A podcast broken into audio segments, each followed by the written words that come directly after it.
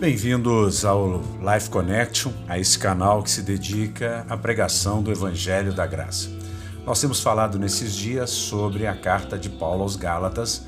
Paulo, que é um defensor do Evangelho da Graça, um evangelho que não mistura a antiga aliança, o antigo pacto, o antigo concerto com o novo concerto. E já no capítulo 2, no versículo 4, Paulo faz uma declaração na versão amplificada. 4 e 5, versículo 4 e 5, ele diz: Minha precaução foi, por causa de falsos irmãos que tinham secretamente se contrabandeado para dentro da irmandade cristã.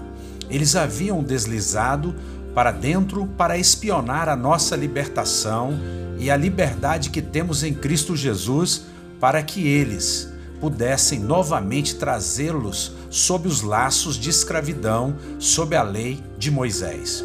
A eles nós não concedemos submissão, mesmo por um momento, para que a verdade do Evangelho possa continuar a ser preservada para vocês em sua pureza.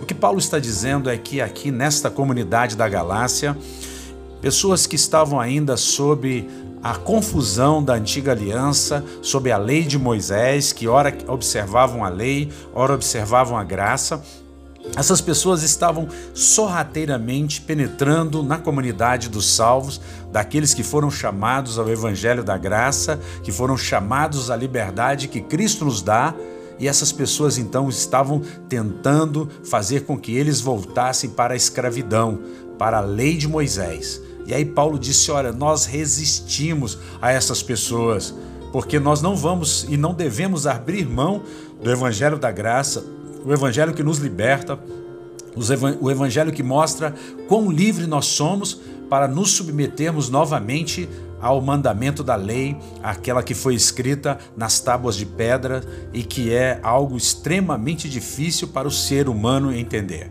Portanto, para nós, deste canal, o que pretendemos é que você não se submeta a essa mistura, que você não volte ao, aos laços de escravidão sob a lei de Moisés, mas que você viva pelo favor imerecido pelo Evangelho da graça de Jesus Cristo. Um forte abraço no coração, até o nosso próximo encontro.